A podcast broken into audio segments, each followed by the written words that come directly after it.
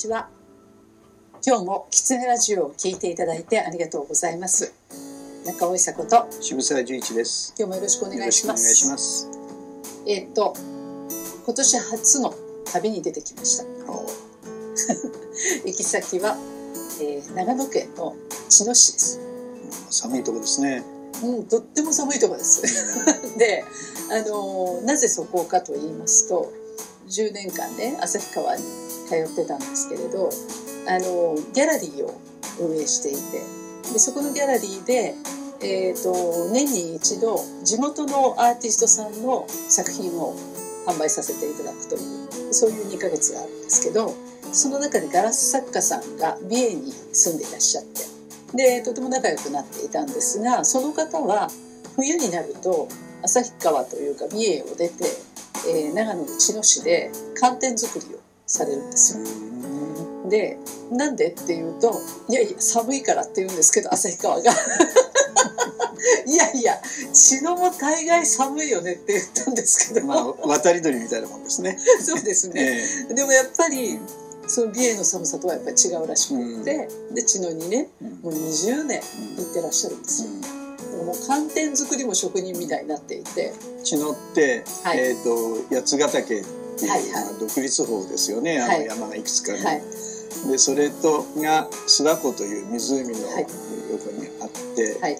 その麓の町ですよね。そうなんです。もう八ヶ岳がものすごく綺麗な街です、うん。あの寒天はい。というとね、はい。あの天草を煮詰めてはい。作るんですが、はい長野県ですよね、はい。海のない県ですそうよねなんです。さてなんでそこで寒天なんですか？そうなんですよ。もうよく聞いていただきましいやいやそれ聞かなきゃいけないだろうなと思って。た、はい、もうねもう私たち何にも知らないで行ってますよね。ど素人でね。もう本当に失礼だなと思いながら行きました。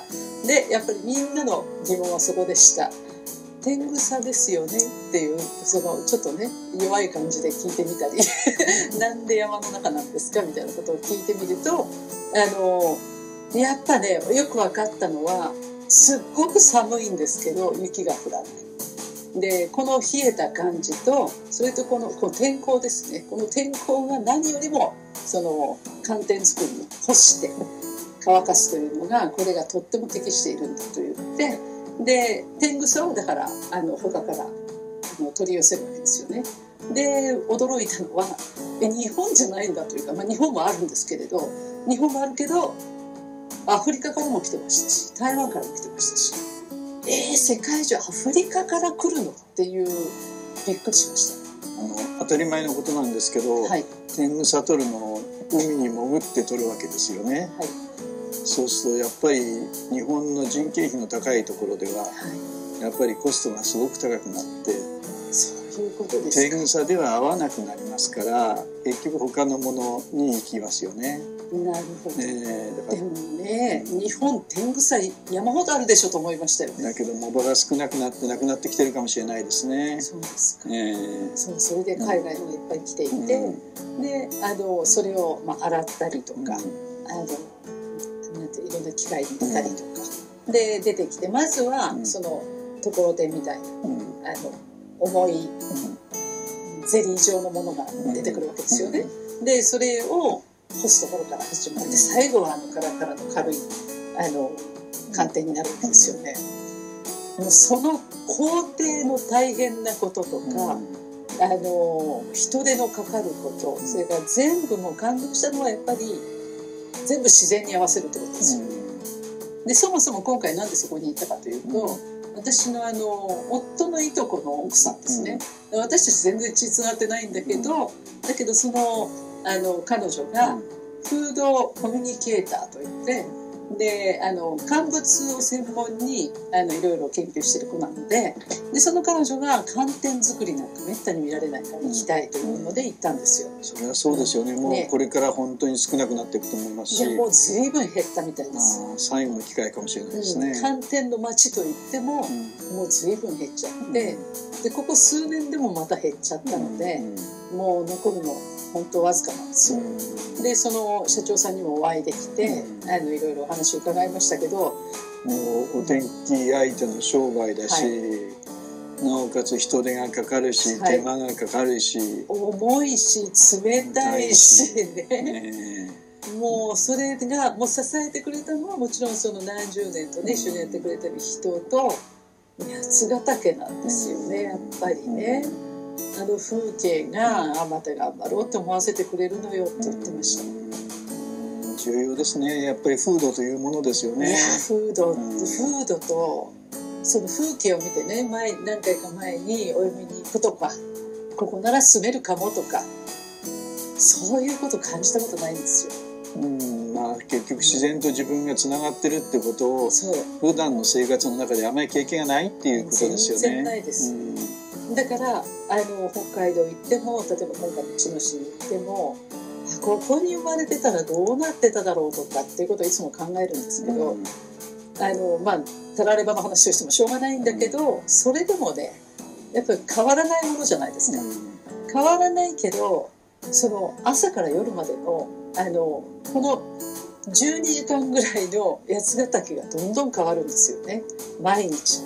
で毎日同じ日がなくてまるでスクリーンのようにピンク色の夕方になるんですよでそれはもう全部ね八ヶ岳そのものを浮かび上がらせる空のようななんて綺麗でしょうと思いますでそれを見るとああやっぱり頑張ろう明日も頑張ろうって思えるのよっていうね社長さんの言葉がちょっと染みました。うん自然に合わせて生きるってそういうことなんでしょうね。ねで何でもそうですよね。昔の人たちは手間かけてはい。干物もみんな作ってきて、えはい決して魚を捨てるようなことがないようにこうしてきて、そうですね。ねであのその寒天を干すあの干すえうん。カゴがあるんですけど、もうすごい古いんですよ、うん。であこれすごいですね、うん。いいいい形ですよね、とかって言うとあこれはねお蚕さんに使ってたのよって、うんでそれがもうないから、うん。なんかもう全部こう修理して使ってるんですよ、でそのもうねあもっともっとびっくりしたのは田ん。ぼなんですよねそもそも。夏は田んぼで田んぼが終わってから干すための杭を打ったりだとか寒天を作る場所づくりから始まるんですよね。あのねだからあの春になったら終わって全部しまうわけですよ、関東だったらその間に麦を作るんですよあね。そうですね、うん。はいだからそれと同じ感覚なんでしょそううね。なんです。土地を遊ばせないってそいううかそうなんです、ね、うん。太陽の光を無駄にしないっていうことですよね。そう。だからもうね全部感動でした。うん。私が知らないことだらけなんだと思いますけど。でその社長さん以外にも何人ぐらいそこで働かれてるんですか？えっとね今回は、えっと8人はですかね。でちょっとねちょっと嬉しかったのは、あの今年はすごい若い子が多いって言って、で、まあ、夏はゴルフ場で働いてるそうなんですけど、うんその方たちが冬はあの、まあ、閉めるのかな閉めるようになったのかもしれませんけどでそれでゴルフ場から来た方が23人いらっしゃったんですよね、はい、で女の子もいたんですよ。うん。そのね重いんですよ寒天。まだ乾いてない出来たては。み水みたいなもんですもんね。ね、うん。それを持って重ねて運ぶんですよ、すごいなと思いましたね、うん。で朝の寒い時から。いいですね。そうやってその手間をかけて自然のなんていうかなそのまさにあの先週次年ってお話が出ましたけど、はい、自然の移ろいの中で人間が手間をかけながら少しでも人間のうん。美味しいものを作ろうとかはい、す少しでもいい暮らしを作ろうとかってこう涙ぐましいその努力がこう見えてくるっていうのがいいですよね。ねなのでねちょっとあのまあね私たちにできることはあんまりないんですけど、中尾さんはちなみに手伝ってこられたんですか？あの一応食品なのであの触ってはいけない、あなるほど。はい、なるほど。そうですね。うん。はい。